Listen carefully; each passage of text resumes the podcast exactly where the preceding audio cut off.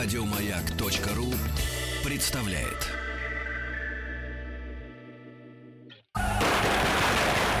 Граждане министры Временного правительства, именем Военно-революционного комитета объявляем ваше Временное правительство арестованным. Завершается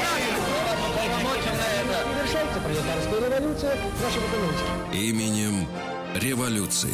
Итак, друзья мои, именем революции Василий Жанович Цветков. э, рады приветствовать, Василий Жанович, вас. Здравствуйте. Да, всегда оптимистичный человек, м, скромный, э, э, говорит по делу. Вот. Ну, и да, приятный собеседник. Да, профессор Московского педагогического государственного университета, доктор исторических наук. Но я напомню, что на нашем таком виртуальном календаре 16-й год, уже вторая половина, да. Да. Мы достаточно плотно поговорили о Брусиловском прорыве, о том, что это 200 тысяч квадратных километров, правда, Да. растянутых по Мгм, всему, мгм. по всей линии фронта. Не, ус- не смогли мы закрепиться, Василий Жанович? Вообще Брусиловский прорыв вот сам по себе, или его еще называют э, часто наступление Юго-Западного фронта, чтобы не акцентировать особенно вот на личности Бруси- Брусилова, этот факт, а он э, скорее был очень крупным все-таки тактическим успехом, безусловно, потому что ну, прорвали фронт, да, раскачали вот эту вот э, стагнацию позиционной войны, Э, но перспектива-то какая? И Брусилов сам об этом тоже писал, что для развития наступления, для каких-то более серьезных успехов нужны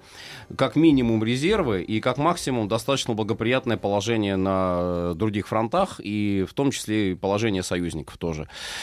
Э, Что получилось еще? Какая еще большая беда, там, трагедия, по-другому, наверное, не назовешь.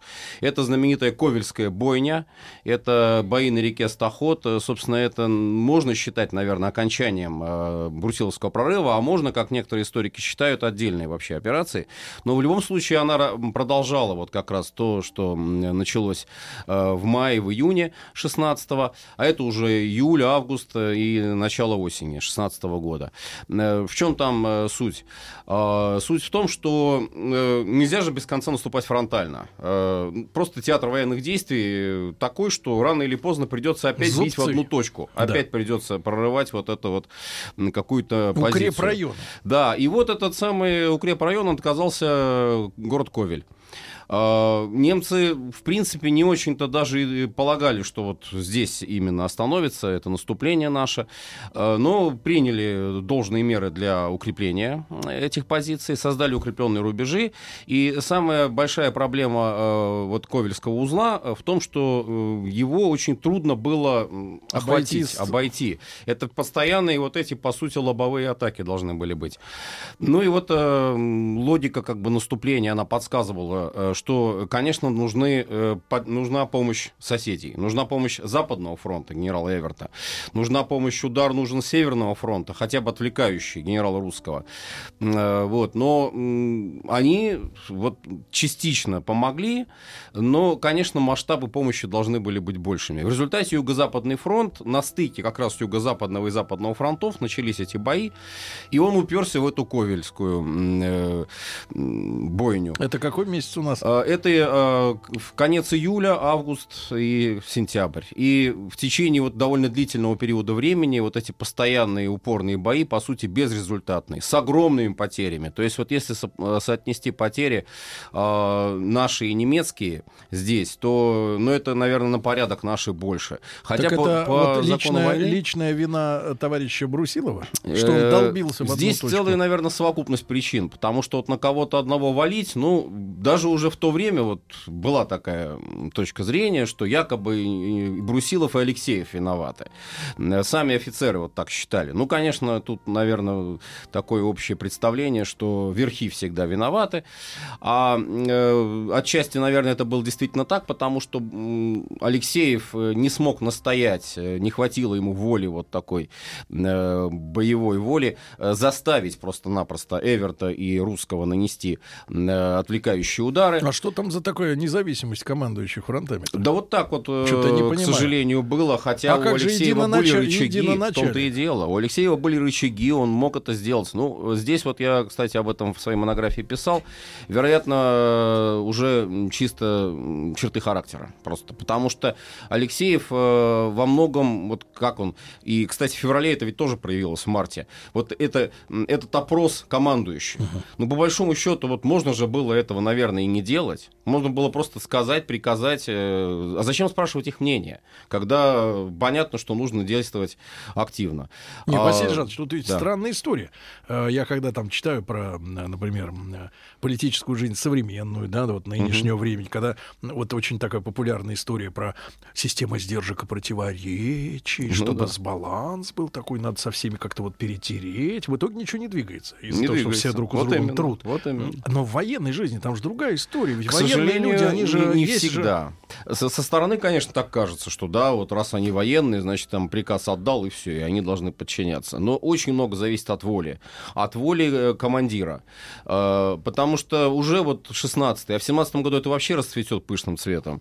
Это вот То стремление есть, к э, демократии. То есть фактически, э, э, согласию. фактически приказ номер один по Петроградскому гарнизону это э, созрел на волне вот уже существующих тенденций, что ли? Может быть и так, потому что вообще ведь э, что этот приказ подразумевал? Приказ подразумевал, э, забегать немножко вперед, э, высокую степень сознательности русского солдата и офицера, угу. который даже несмотря на то, что началась революция, все равно будет продолжать войну до победного угу. конца. Это же каким надо быть действительно сознательным и убежденным в правоте вот этой войны э, человеком, чтобы в это поверить. Такие были люди, да, безусловно, тоже. Так их надо Но, лечить было? А, вот именно. Но это были не э, единственные, это было не подавляющее большинство на тот момент, вот 17 2017 году.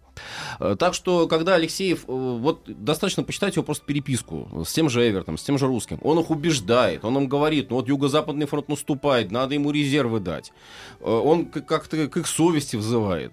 Они начинают ему говорить, а у нас тоже проблема своя, почему Если бы мы я должны не знал, резервы что речь, шла, речь, идет о, речь идет об старших офицерах, да, о генералах, я подумал, что это либо театральная постановка, либо какая-то дамская сборище, да, а это, решают, это как на тусовке э, пойти. Да, к сожалению. Это и э, проявилось потом, может быть, уже когда во время Великой Отечественной войны э, был такой печальный вот опыт э, Первой мировой, и в этом отношении как раз тот же Жуков, э, которого, кстати, потом тоже это в упрек ставили, что слишком уж авторитарен он в, своем, э, в своих методах управления. Но он считал, что это необходимо, потому что без конца убеждать подчиненных в правильности того или иного решения в военной обстановке иногда на это просто времени не хватит. Надо приказывать и все. Приказы не обсуждаются, как говорится. А, это раз. А второй момент Брусилов, э, его, ну, наверное, такая вот уверенность в том, что обязательно надо, любой ценой надо взять этот ковель несчастный. Действительно стратегически важный пункт, никто не спорит. Э, И дальше, если бы вот его смогли взять и развить наступление, там был бы выход уже в Польшу, потерянную нами в 2015 году. Э, Перспективы были неплохие. А, Но, Ковель может быть, как-то надо было находится? сманеврировать по линии фронта. а? Где сейчас Ковель находится? А, ну, это вот как раз тоже территория больше, да. А что касается, э, что касается наших вот уже боевых действий, э, наших условий, а, то здесь, конечно, нужно учитывать, что гвардия, которую поставили на острие удара буквально, гвардейские полки, на которых очень большие надежды возлагались, что вот они-то этот ковель возьмут, но они не смогли это сделать. И вот и здесь еще одна э, причина многие вот видят в том, что гвардейцы, м, дух такой гвардейский, вот тоже иногда, э, может быть, этот гвардейский дух э, был во вред. Э, В чем э, я, что я имею в виду? Наскоком? Э, не то чтобы наскоком, а вот э, ставят гвардии приказ. А вот гвардия, в отличие от вышестоящих начальников, она как раз не рассуждает, она подчиняется.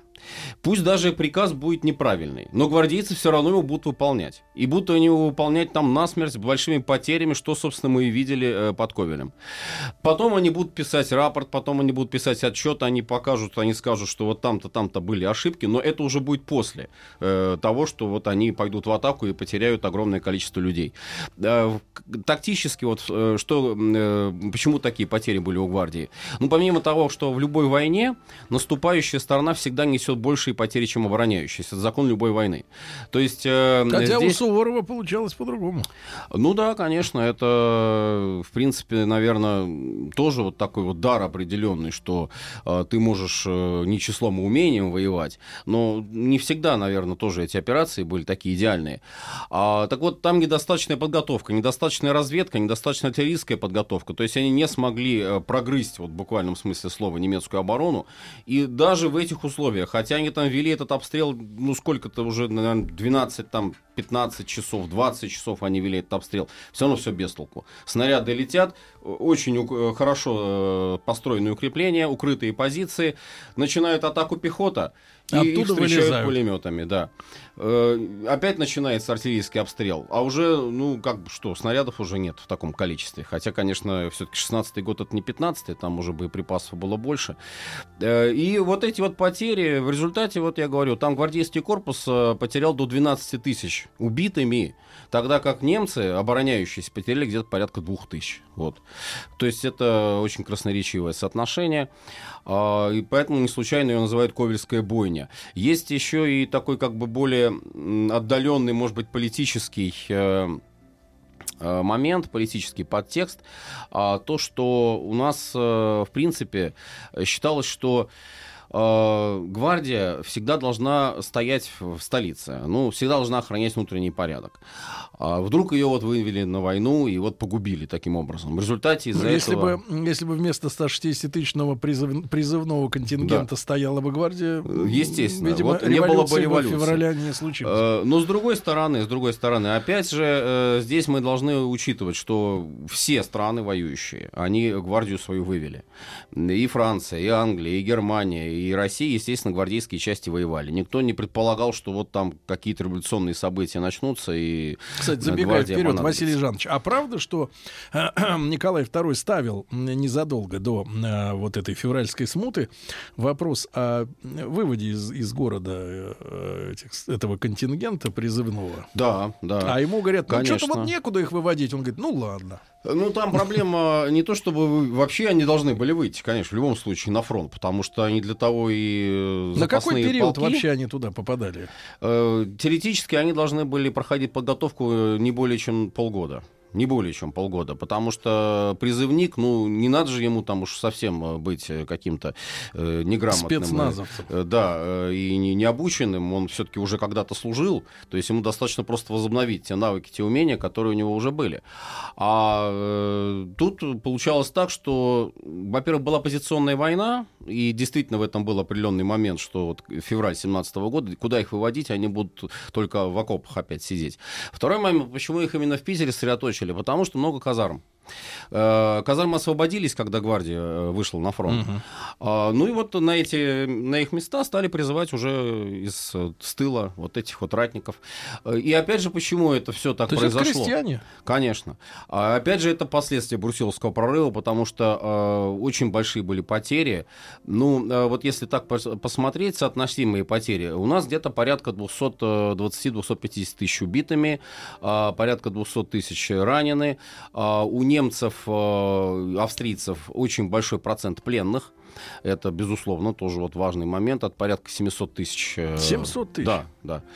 А, И э, тем не менее, тем не менее, здесь все-таки вот мы видим, что э, вот эти потери могли быть, наверное, меньшими при более такой вот как бы грамотно построенной э, системе наступления. Василий Жанович, так мы встали около Ковеля? То есть Мы гра- встали, э, и линия фронта встала? И Юго-Западный фронт остановился, и на этом, по сути, закончился Брусиловский прорыв. Поэтому вот тот подъем духа, который был, безусловно, летом 2016 года, э, когда все действительно считали, а, что у нас... Пошли вперед. Да, э, что у нас опять возрождается вот этот победный дух, э, это, к сожалению, все закончилось вот тем, что ну, совсем не тем. И даже более стали говорить о том, что вот генералы э, свои победы выносят за счет э, людей, за счет огромного количества человеческих жертв. То есть э, удавшаяся победа Брусиловского прорыва обернулась потом его критикой. Хотя, конечно, мы ни в коем случае не должны забывать и позитивных моментов, э, связанных с Брусиловским прорывом. Какие позитивные моменты? Вот тоже я их так кратко обозначу. Первое. Э, мы перехватили стратегическую инициативу. А, И поэтому многие считают, что действительно 16 год это год перелома, сопоставляют его с 43-м. Э, на фронте. Э, там ведь тоже не, не победа еще, да, вот 43-й год, Великая Отечественная война, э, Курская битва, но стратегическая инициатива уже у нас. Uh-huh. После Брусиловского прорыва, после такого мощного удара, который получила прежде всего Австро-Венгрия, ну и Германия тоже, они уже начинают, вот мы в прошлый раз об этом говорили, искать контакты на выход либо на какой-то там сверхоружие, либо на сепаратный мир. И прежде всего с Россией. Да. Это раз. А второй момент, э, конечно, мы помогли западным союзникам, как всегда. То есть здесь, э, во-первых, мы помогли Вердену, Немцы оттянули от Вердена свои части. Мы помогли э, итальянцам, которых австрийцы в этот момент очень сильно на них давили. Отчасти мы помогли Салоникскому фронту на Балканах, потому что здесь тоже значит, пришлось отбрасывать войска. Даже турки, две турецкие дивизии перебросили на наш фронт. А, и э, получается, что вот такой как бы геополитический, геостратегический был успех. Но это все вот для простого человека, для обывателя, наверное, это не так, может быть, и заметно угу. поначалу. Тем более при э, слабой достаточно пропаганде, которая на тот момент велась. Да, и еще один момент обязательно надо это отметить. В Румыния вступила в войну на нашей стороне. Ну, э, румыны, румыны, они интересно вообще себя повели. Румыны торговались. У румын был такой подход что, опять же, вот кто им больше даст. И если так посмотреть, э, Румыния, ну, в любом случае, наверное, она должна была бы уже выступить на стороне Антанты, потому что болгары выступили на стороне Четверного Союза, а румыны, их противники, ну, где они тогда окажутся. А, торг шел из-за Трансильвании венгерской. Э, Австро-Венгрии, uh-huh. территории, населенной румынами. Говорят, сейчас вот опять тоже венгры там перестали говорить по-румынски. Ну, тоже, тоже, да, сколько это проблема сейчас населения, геополитическая. Примерно? ну, это я миллионов? сейчас не скажу точно, сколько там населения в процентном соотношении. Но вообще это румыны, безусловно, говорили, что это их территории, и им надо их вернуть. Uh-huh. Но там мало этого. Э, дело в том, что румыны, они заявили о том, что им бы надо еще и Бессарабию с Буковиной дать. То есть те э, территории, которые э, Брусилов отвоевал, Буковина uh-huh. прежде всего с черновцами, э, те территории, которые, собственно, принадлежали России, Бессарабская область, Бессарабская губерния, румыны сказали, что давайте вот мы как-то там обменяемся, может быть, территориями, а Россия нам предоставит вот Бессарабию с Буковиной, и мы тогда вступим в войну на территории, на стране Антанты. Но это же был просто совершенно наглый, наглый торг, да это как бы вот эти предложения, они остались э, по существу без ответа. А, ну, э, в конце концов, румыны э, после там определенных колебаний все-таки в войну вступили. А, причем они считали, что они выбрали очень удачный момент вступления в войны. Август как раз 16 года, когда вот было принято это принципиальное решение. Но боевые действия, которые развернулись осенью 16 года, они закончились для румынов крайне плачевно. То есть есть э, это было полное поражение румынской армии. Более того, она потеряла столицу, mm. Румыния. А, Бухарест был взят э, болгаро-немецкими войсками. И нам пришлось э, растягивать фронт до Черного моря. Еще дополнительно. То есть мы взяли на себя и поддержку Няньки. Румынии. По сути так. Алексеев, кстати, был очень э, так настороженно. Вот, э, Там ведь потом в Румынии как раз, я так понимаю, дроздовцы сформировались. Да, да, Румынский фронт. Румынский фронт образуется отдельный. А, частично там как раз остатки румынской армии э, в нем, этом румынском фронте. Ну и наши войска. А, и, кстати, вот наши войска, которые предназначаться должны были как резервы, они должны были идти на юго-западный фронт, э, развивать наступление. Но пришлось вот э, держать на себе еще вот эту румынскую группу. Румыны. Ну, тем не менее, все равно вот считали все-таки, ну, хоть какой-никакой союзник. Лучше все-таки, что она в Антанте, чем если бы она присоединилась к Четверному Союзу. Друзья, мы и так сегодня говорим о 1916 годе. Э, Василий Жанович Цветков, профессор Московского педагогического государственного университета, доктор исторических наук. Если не успеваете в прямом эфире послушать в любой удобный для вас момент на сайте радиомаяк.ру, в подкастах, в iTunes, когда угодно. Да, Владик? Да. Да. Товарищи, рабочая крестьянская революция, о необходимости которой все время говорили большевики, совершилась!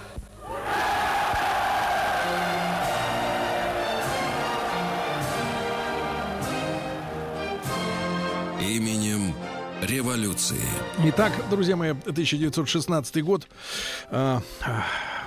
Потеряна наша гвардия, к сожалению, да, остановился э, сухопутный брусил, брусиловский прорыв, mm-hmm. но э, Василий Жанович Цветков, профессор Московского педагогического государственного университета, доктор исторических наук, э, э, нас познакомит с тем, что происходило на флоте, да, потому кстати. что у нас же э, в Российской империи э, с флотом было более-менее, так сказать, многие вещи в порядке. У нас была палубная авиация уже, да? Правильно? самолеты. У да. нас была, были подводные лодки. Ну, подводные лодки, да. Это вообще надо сказать, что вот флот, в отличие от сухопутных сил, ну, наверное, если вот весь период вообще брать Первой мировой войны, там все-таки гораздо больше было успехов, чем поражений. Ну, видимый, наверное, даже вот такой момент интересный. Мы все знаем про министерскую чехарду, да, вот то, что меняли министров постоянно, а за что их меняли же? Не за то, что они там просто уходили на другую работу, да, как правило, за какие-то ошибки, какие-то там огрехи в управлении. Так вот, а, человек, который просидел всю войну на своем министерском месте, и никакой практически критики в его адрес не высказывалось. Более того, даже были мысли о том, чтобы, вот, может быть, он станет премьером. Это был морской министр адмирал Григорович. А, в какой-то степени это тоже, наверное, иллюстрация того, что к флоту особых претензий не было. Хотя, вот если вспомнить ситуацию, в какой флот был после русско-японской войны, Э, после Цусимы, разгром Балтфлота, по сути, э, ликвидация вообще, наверное, даже можно так сказать, Тихоокеанского флота, э, Черноморский флот, который заперт, по сути, в Черном море. В общем, ситуация была не самая лучшая. Но вот буквально за 10 лет перед войной флот делает просто огромный рывок, идет модернизация, вводятся в строй новые корабли, происходит перевооружение. И самое главное, наверное, это то, что приходят новые э, кадры. Угу. Кадровый состав меняется, э, появляются офицеры, морские офицеры, э, их даже многие называли младотурки, младореформаторы, которые совершенно не стесняясь, как говорится, смотреть правде в глаза, угу. видят вот эти все недостатки, видят пороки, в том числе и в организации, в командовании флотом, но не просто их видят, не просто их критикуют, вот как там депутат Думы какой-нибудь выступает и говорит, что вот как же мы живем плохо, и когда это все кончится. Они предлагают конкретно конкретные меры по выходу вот из этих вот э, ситуаций. И действительно здесь э, успехи хорошие у флота.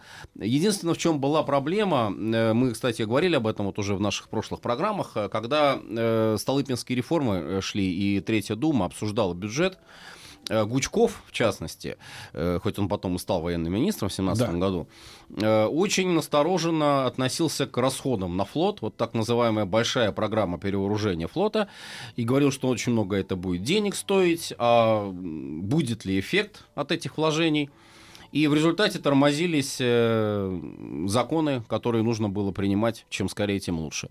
В результате у нас э, не совсем подготовлены были в техническом отношении Балтийские и Черноморские флоты. Э, что я имею в виду? Здесь прежде всего нехватка дредноутов. Это вот что кораблей... за тип корабля? Открытого, открытого моря. Это корабли э, вооруженные, самая главная вот их отличительная особенность, но, во-первых, огромное водоизмещение, естественно, это 12 305 миллиметровых орудий, которые расположены э, значит, в одну линию и э, могут вести обстрел ну, с огромным эффектом. Плавучая батарея. Да. А, это, собственно, не наше изобретение, а английское изобретение. Но на момент вот начала Первой мировой войны все э, флоты мира, которые претендовали на то, чтобы как-то вот действительно с ними считались, просто в обязательном порядке должны были иметь эти дредноуты. Они были заложены у нас, они строились э, для Балтфлота, для Черноморского флота, но вступили они в строй с опозданием э, где-то в год. То есть конец 15-го, лето, осень 15 -го года, вот они вступают в строй. Но как только они вступают в строй, вот у нас 4 э, дредноута появляется на Балтике. А, кстати, интересно, что их назвали по аналогии с броненосцами серии броненосцев, которые погибли в русско-японскую войну. Угу. Это Полтава, Севастополь, а, Петропавловск, знаменитый, на котором э, погиб адмирал Макаров, и Гангут, вот о котором тоже мы говорили. Там бунт произошел этот из-за из мяса с немецким подтекстом, так сказать, да. Вот, а, это Балтика. И Черное море, знаменитая императрица Мария, которая, может быть, многим слушателям общем известно, больше там по э, как раз э, детским вот этим еще э, произведениям Кортика, да, когда там вот матрос полевой э, с императрицей Марии, э, флагманский корабль, и Екатерина Великая. Два дредноута, мощные корабли, которые, да, нам дали очень хороший перевес. На Черном море однозначно совершенно перевес был уже в нашу пользу. С Балтикой было сложнее. Ну вот, опять же, смотрите, вот что интересно. Стратегия. Балтику мы закрываем минами полностью. Три э, центральная позиция, передовая позиция и тыловая позиция. Три позиции минных заграждений, минных полей. С тем расчетом, чтобы, ну, как говорится, мышь не проскочила. Финский залив э, и не провалась бы к Кронштадту. Очень плотные минные поля, э, очень сложная система проходов. Э, мы по союзническим обязательствам потом эту карту передали англичанам. Э, и уж в семнадцатом году почему-то все говорили, что это нехорошо, не надо было англичанам передавать. Ну, лучше было бы, наверное, чтобы наши союзники там подрывались на минах, да? Вот. Кстати, эти минные поля, они э, довольно долго использовались, и там вплоть даже уже и 20-е, 30-е годы там эти мины все еще вылавливали. То есть э, очень мощные были позиции. А, и э, пока вот мы были прикрыты этими минными заполями, минными заграждениями, как раз э, Балтийский флот начал э, уже вот это вот, м, вот в строй э, линкоров, Э, И э, уже после 15 года, 16 год, начали наши э, командующие, э, прежде всего это командующий Балтийским флотом адмирал Эссен и э, командующий Черноморским флотом э, адмирал Эбергард, э, начали говорить о том, что необходимы уже какие-то активные боевые действия, потому что минные поля, как бы к ним не относиться, но это все-таки оборона. Это оборонительная стратегия, чтобы к нам противник не прорвался. Очень хорошо работала минная дивизия, э, эсминцы, э, вводятся в строй знаменитые новики. Э, по тем временам самая передовая э, модель э, эскадренного миноносца. Э, очень много вот таких тактических приемов э, наш флот использовал, в частности, и по э, мин. Э, Змейковые тралы были изобретены, потом мы это наше изобретение отдали англичанам, а они его модернизировали и уже, так сказать, за собственные свои какие-то выдали э, достижения. Э, Вот. а, торпедный огонь э, очень хорошо у нас э, был поставлен э, на флоте. А, ну и вообще вот действительно... Ну вот, э, Василий Жанович, маленькую ремарку, Мгм, может быть, мгм. такую краску добавлю. Конечно же, я думаю, многие наши слушатели бывали на «Авроре», Мгм. ну или на том, что называется «Аврора» Да, сегодня, да. да. И все вот эти вычищенные внутренние палубы, э, где, э, вот я не понимаю этой советской традиции, не знаю, может, она международная, но устраивать музей, выгребая все, выпотрашивая А. вот все вот это содержимое, да, и устраивая просто вот, грубо говоря, комнаты такие музейного типа со стеклышками, с лампочками, со, всем, со всей красотой. На «Авроре» это не чувствуется. Но я был с ребятами, и Владик был э, в 15 году в Крыму на нашей береговой батарее, Мгм, мгм, э, вот, э, которая должна была обстреливать э, э, акваторию, да, там, по-моему, чуть ли на 30 километров там снаряды летали. Ребята, а вот если будет возможность э, оказаться в тех э, местах, да, это потрясающее ощущение от мощности техники, да, и от Да. современности, потому что там были внутри дизель-генераторы, там был электрический привод у всех этих орудий. Это вот огромная Совершенно такая башня космического масштаба, Вот, да. вот, вот, вот. И э, технологичность, да, она вот даже спустя сто лет ты понимаешь, что это реально передовая, передовая Да, техника, да, абсолютно, да. военная техника. А это же башни с императрицы Марии. Они были сняты как Да, раз. да, да. Вот, то есть Э, машины вот просто вот 305 сумасшедшие. миллиметровки. Машины, машины сумасшедшие. И Мгм, они же и в Великую Отечественную нам помогли очень сильно. И немцы их брали там, брали, да, брали, да, никак да, взять да. не могли.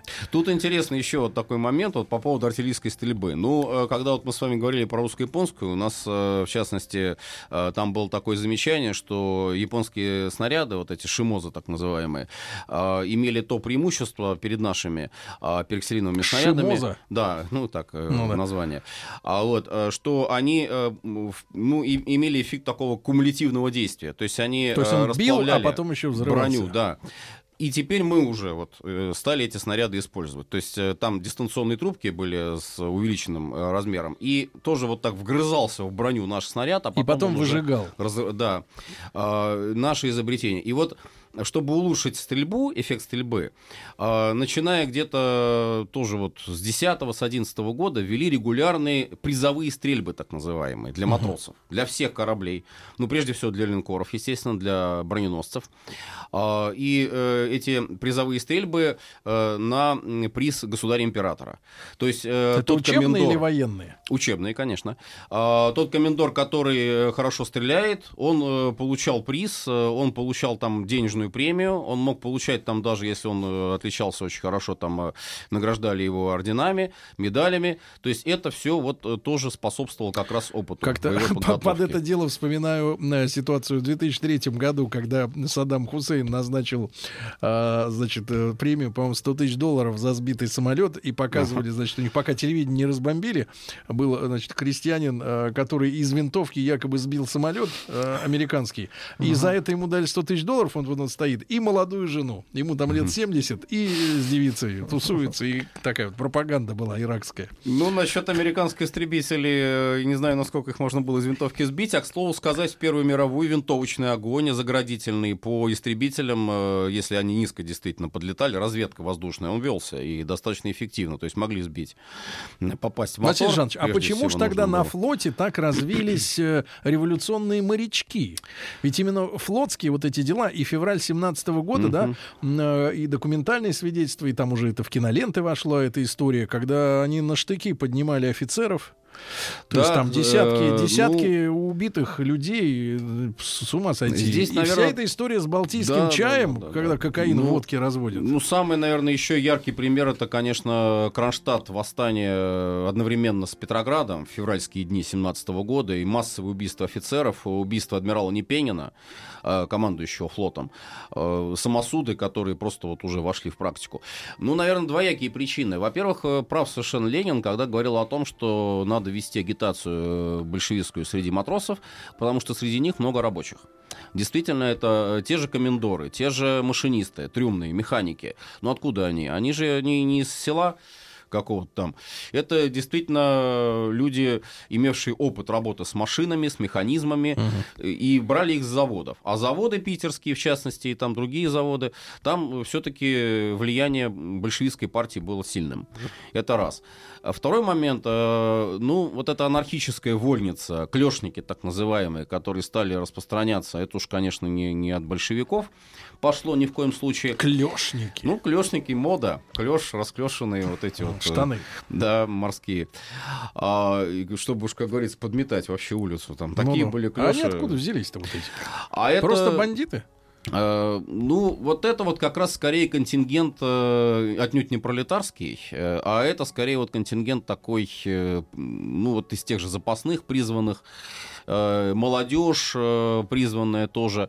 Ну и вот это вот распространение какого-то превосходства флотского над всеми вообще.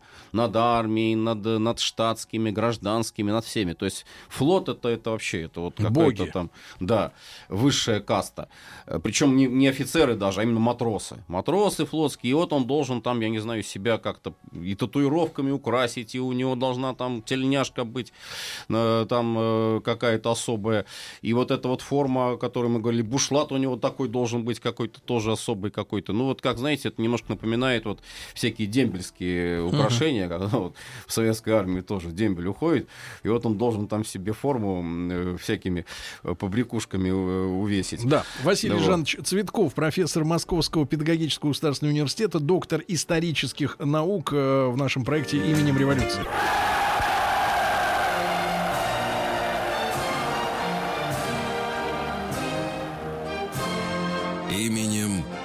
Революции. Друзья мои, итак, э, с Василием Жановичем Цветковым мы э, о флоте, да, говорим, который э, вел себя, э, ну, так, без крупных ошибок, да, Да. хорошие командиры э, там у нас были, Э, да, хорошие и технологии. Вот тоже интересный такой момент, два даже вот момента э, хотелось бы обратить внимание. В в самом начале войны э, на мель э, садится немецкий крейсер Магдебург э, на Балтике. А, ну, наши крейсера к нему подошли, обстреляли э, дополнительно, он уже окончательно там уже все раскололся, развалился. И э, немецкая команда, когда она с него сошла, э, бросили в воду э, книгу шифров. э, немецкой вот этой вот э, всей оперативной системы на флоте. Э, наши водолазы книгу подняли. Там... А как узнали, что бросили? Ну, в общем-то, это было... Видно. Не, не то, чтобы это было видно, это было понятно, что как раз вот когда происходит такая эвакуация, то есть всегда командир э, уничтожает какие-то важные документы. А Ну поскольку да. это все в спешке происходило, то предполагалось, что могут быть какие-то документы брошены ну, на не- небольшой глубине. А поскольку он на мель сел, это найти был, не составляло большого труда. Вот. И эту книгу шифров взяли, расшифровали, и до конца войны мы э, весь вот этот вот немецкий секретный шифр э, знали, наш флот э, И знал. слушали. И пользовался им, да, и дезинформацию распространяли. Это вот к вопросу о том, что это был некий такой зеркальный ответ э, сухопутному фронту, потому что э, вот восточно-прусской операции, например, когда э, открытым текстом наши телеграммы передавали, немцы этим пользовались, и, э, в свою очередь, их разведка э, работала как раз э, на опережение наших операций, а вот тут на флоте э, мы э, так адекватно ответили. Более того, мы э, передали эти шифры еще и англичанам. Англичанам они очень хорошо помогли во время Ютландского сражения. Э, с помощью как раз этих шифровок они смогли разобраться, как немцы э, значит, будут э, вести свои атаки. А что касается проливов? Да, про проливы это вообще вот интересная история. Дело в том, что на Черном море э, наше командование, морское командование, вот адмирал Эбергард в частности, э, считал, что Турция рано или поздно в войну все-таки вступит. В отличие от наших дипломатов, э, которые считали, что может быть вступит, может быть не вступит, э, тут все 50 на 50, Эбергард считал, что надо действовать на опережение.